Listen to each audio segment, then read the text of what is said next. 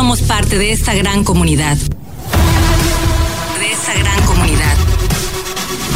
Tiempo logístico. Continuamos.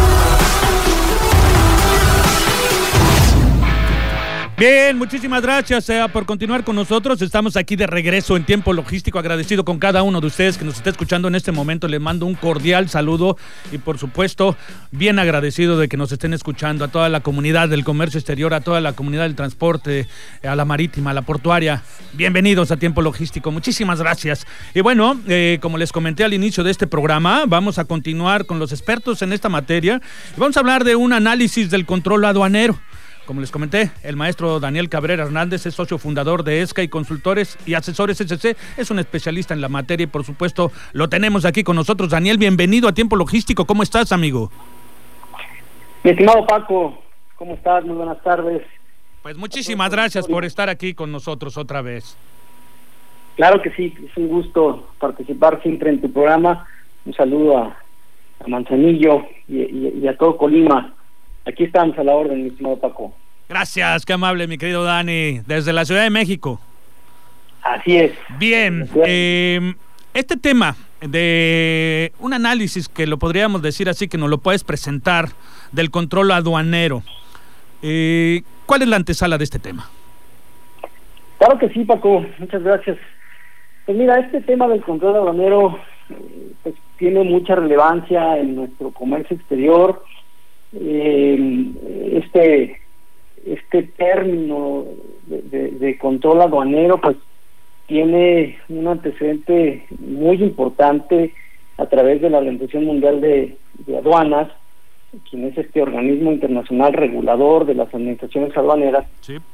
Y pues ha, ha, dado una definición y además pues ha establecido ciertas directivas, ciertas directrices, pues a efecto de que en las administraciones aduaneras de todos los miembros de la Organización Mundial de Aduanas, pues se lleven a cabo eh, las mejores prácticas o se establezcan eh, ciertas eh, directrices comunes a todas las administraciones aduaneras y este control pues sea del todo eficaz y además agregan otro término también interesante que es rentable, es decir, que se optimicen los recursos que eh, toda esta implementación del control pues tenga, eh, además de ser eficaz, pues bueno, se, se, garantice eh, pues que los recursos sean que, se utilicen pues sean utilizados de manera óptima.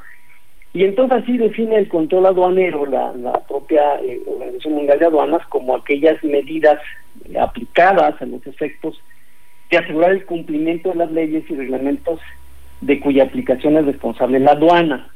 ¿Cómo traducimos esto? Pues no es otra cosa más que, pues aquellas medidas que aplica en, el caso de nuestra aduana, ¿no? La aduana mexicana, pues a fin de asegurar el cumplimiento de la ley aduanera, que pues es, como lo sabemos, pues es, nuestro marco normativo para regular todo eh, pues este intercambio comercial de todas las importaciones y las exportaciones eh, en nuestro país. Entonces, pues la aduana tiene esa función de llevar a cabo este control para que se cumpla eh, la ley aduanera en, estos procedimientos, eh, en este intercambio ¿no? de, mercancías. Entonces, ese es el control aduanero y lo que buscamos precisamente es regularlo. Bueno, ahora, dentro de ese control, eh, ¿cuáles son las etapas del mismo? Claro, Paco, mira, pues eso, es algo muy interesante, comentar estas etapas del control aduanero, porque en nuestro país pues tenemos eh, un control aduanero de tres tipos. Yo, lo identifico así, como en estos tres tipos, y bueno, además también la, OMA lo ha, lo ha eh, identificado en estas tres etapas. Hay una etapa, un control preliminar, un control eh, inmediato y un control posterior. En este control preliminar, pues es el que se lleva a cabo eh, previo a que la mercancía incluso llegue a, nuestro país o esté en algún puerto eh, para llevar a cabo el despacho aduanero o incluso pues, para darle un régimen. ¿no?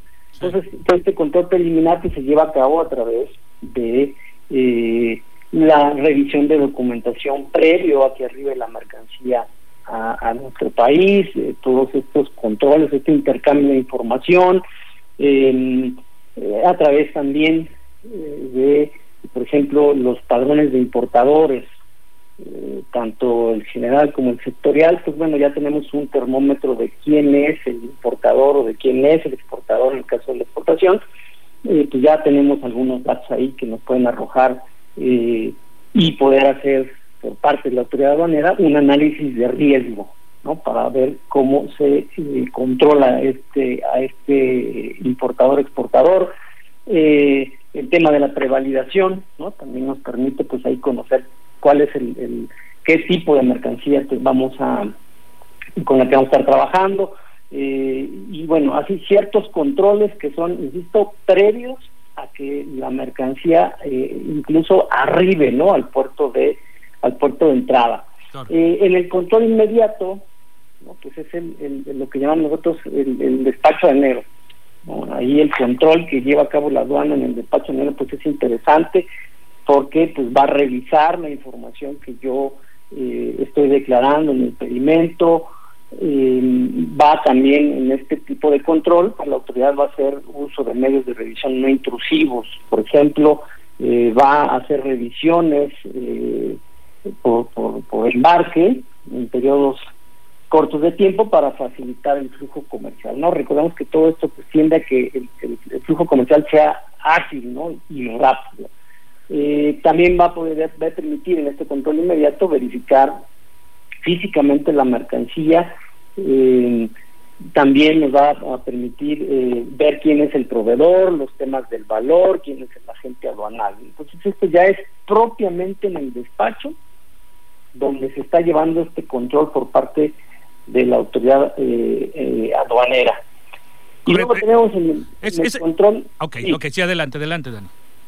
Adelante, en Dani. El, en el control ya posterior o post despacho, que es, importante, pues bueno, ahí vamos a comprobar eh, pues que lo declarado en la aduana haya sido o, se, se, verifique todo esto que se haya declarado ante la aduana entonces ahí se va a hacer una revisión del pedimento más a fondo, porque recordamos que en el despacho ya se hizo, pero acá va a ser más a fondo, incluso nos va a permitir revisar cómo es que controla eh, el, importador o cómo registra el importador pues toda esta operación de comercio exterior en su contabilidad.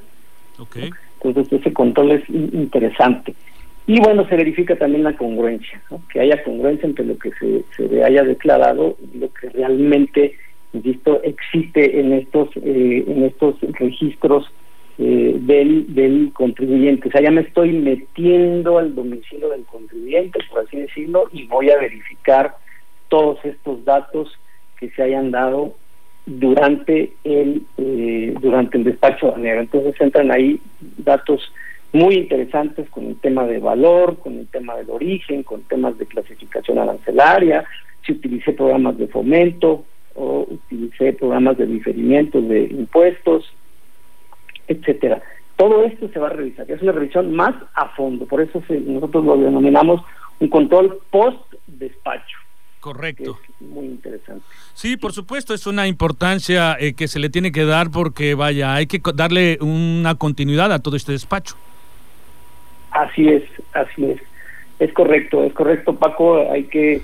Eh, Ahora, eh, eh, yo quisiera hacerte una pregunta, tal vez un poco este, em, diferente, pero en el sentido, hace rato tuvimos a Claudia Sánchez y nos hablaban de una, de todo el tema de la nueva forma de trabajar en la parte marítima y portuaria a través de la Sedena. La nueva forma lo digo porque bueno, pues este, porque va aunque podrán tener eh, mismos criterios, vamos a ver cómo se va desarrollando. Entonces, en ese sentido, yo quisiera preguntarte en cuanto a la seguridad nacional eh, eh, que puede estar involucrado todo este tema.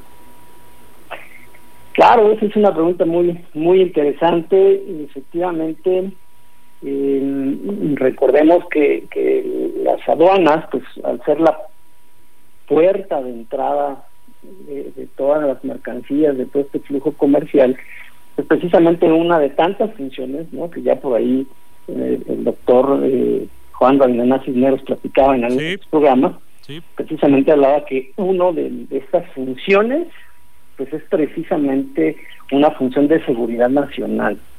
¿no? Eh, es una función muy importante y que ahora con esta eh, pues, este paso ¿no? hacia una eh, aduana con un control eh, de seguridad nacional más importante por la participación precisamente de este ente de seguridad nacional por excelencia, pues creo que se va a tornar interesante este control aduanero ahí en, en, sitio, ¿no? Eh, en el sitio, con la presencia de la Marina, pues definitivamente va a adquirir una importancia eh, muy trascendental los temas de seguridad nacional, pero yo creo que posterior también, ¿no? Eh, muchas veces los importadores se olvidan, ¿no? Y una vez que la mercancía ya pasó por la aduana, pues, se olvidan de qué, qué, qué pasa después, ¿no? Ya dicen, bueno, pues ya pasó la aduana, por lo tanto, pues ya no tengo que preocuparme tanto, pues porque ya pasó por la aduana. Entonces ahora ya lo que pase después, pues ya no me preocupa, pero creo yo que, hay, que hay que hacerlo. Hay que hacerlo, hay que hacer este eh, este cumplimiento, no este famoso compliance, pues hay que estar preparados con armas y elementos eh, de cumplimiento pues precisamente para que si eh, en este control previo en el despacho, pues tuvimos la suerte, vamos a llamarlo así, de, pasar sin problema, pues en el post despacho, que es a lo que le está apostando la autoridad y lo que le va a apostar la autoridad en estos años venideros, pues creo que tenemos que estar preparados. Por eso la importancia del post despacho y de confabularlo o de unirlo con todo este tema que platicaba eh, Claudia, la, experta, pues, en relación con la seguridad nacional. Creo que es súper, súper eh, importante este tema eh, pues a, nivel a nivel global y además porque pues, es algo que también a la OMA pues le, le, interesa, ¿no? Y el uso de estas tecnologías, eh, de la información y de esta inteligencia artificial, creo que va a ser fundamental para este control aduanero. Ahora, Dani, eh, pasando dentro de los mismos temas de ese rubro, eh, yo quisiera preguntarte con relación a cómo eh, tú observas o analizas el asunto de, del fraude aduanero. ¿Cómo percibes ahí para todo este tema?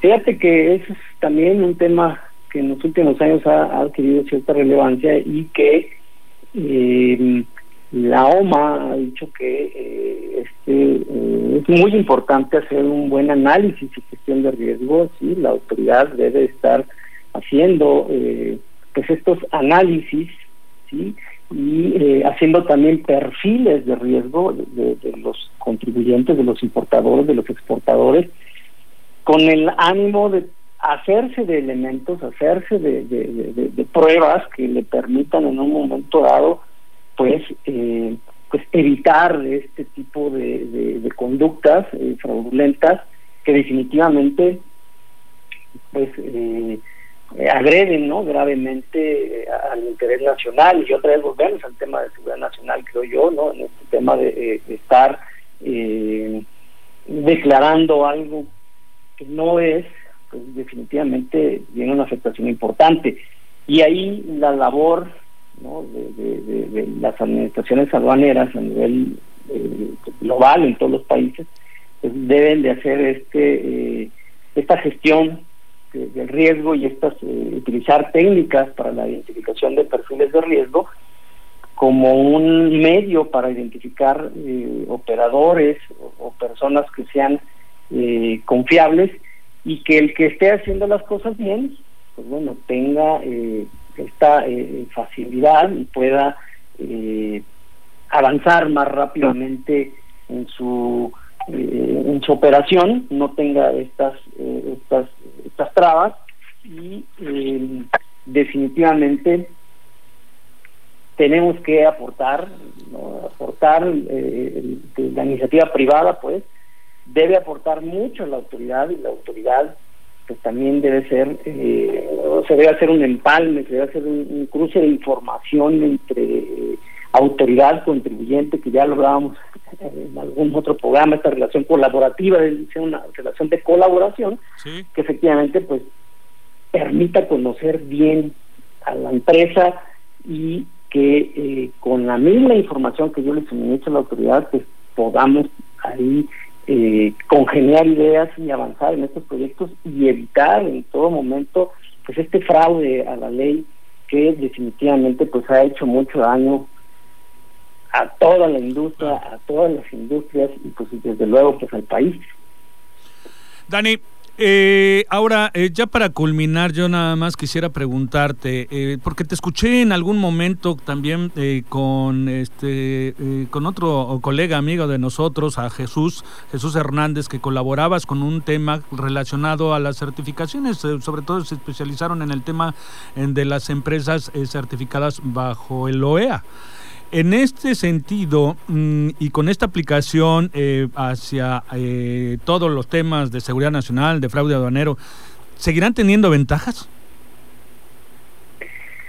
Mira, Paco, yo creo que sí. Yo creo que sí. Recordemos que este tema del operador económico autorizado pues está precisamente ah, funcionando pues al amparo del marco 6 de la, de la propia OMA, ¿no? De la Organización Mundial de Aduanas y efectivamente uno de los objetivos, de tantos objetivos, pues la, idea es que eh, un operador económico autorizado tenga eh, ventajas porque ya está suministrando información a la autoridad que le da tranquilidad a la propia autoridad y le hace presumir que este eh, contribuyente, que este operador, pues es del todo confiable y que en sus operaciones, pues bueno, va a estar eh, eh, eh, signado por, por, el cumplimiento de la ley en todo momento, va a conocer la autoridad cómo hace sus operaciones, con quién las hace, y bueno, toda esta información que suministra para poder acceder a esta certificación de operador económico autorizado, pues eh, eh, lo hace confiable y eso es lo que la autoridad cada día busca más, ¿no? Si recordamos que a las certificadas ayer se les quitaron eh, muchos beneficios y todos pasaron al operador económico autorizado, una gran mayoría de esos beneficios ahora ya pasaron a un operador económico autorizado. E, insisto, pues la idea es que la autoridad tenga siempre esa confianza de que esa empresa con ese distintivo pues pueda eh, trabajar y se le den las facilidades para que eh, pueda eh, tener más velocidad a su despacho. Así es. Ay, amigo, pues bueno, es un tema que no iba tanto de la mano, pero bueno, salió alusión y sobre todo porque bien lo dijiste tú en algún momento, es un tema que las empresas que se portan bien aquí en nuestro país tienen que certificarse y cosa que debería de ser al revés, ¿no? Pues sí, exactamente. Eh, han pagado justo por pecadores. Por pecadores. Pero bueno, ese no era el tema, mi querido amigo. De verdad, eh, bien agradecido como siempre tu colaboración, siempre muy puntual eh, aquí en tiempo logístico. Las puertas abiertas para seguir comunicando tu expertise a todos los interesados de este tipo de información. Y bueno, pues esperando que próximamente nos podamos coordinar para realizar otra entrevista de este nivel. Muchísimas gracias, querido amigo. Claro que sí, Paco. Estamos a la orden. Te mando abrazos. Cuídate mucho. Hasta luego. Hasta luego. Bueno, este, nosotros pues vamos a, agradecerles a todos los que nos están siguiendo en este momento, a todos los que nos siguen. Muchísimas gracias, de verdad muy contento eh, con todo este trabajo que venimos haciendo para compartirles a ustedes de los expertos en la materia del comercio exterior, de la logística, del transporte, de las aduanas. Si usted quiere volver a escuchar esta entrevista, nos puede escuchar por supuesto en Spotify o nos puede escuchar también en el fanpage de Facebook de Tiempo Logístico. Ahí están eh, todos los programas registrados eh, para que vuelvan a escuchar la entrevista. Y bueno, eh, nos vamos a ir a un corte, no sin antes decirles que vamos a seguir con eh, nuestro querido amigo, el maestro Raimundo Rayo Fuentes. Eh, va a colaborar en este programa para platicarnos los temas de la capacitación que se está realizando, nada más ni nada menos que en la. No le cambie, que regresamos porque está usted en tiempo logístico. Somos la voz del comercio exterior. Tiempo logístico. Tiempo logístico. Permanece con nosotros.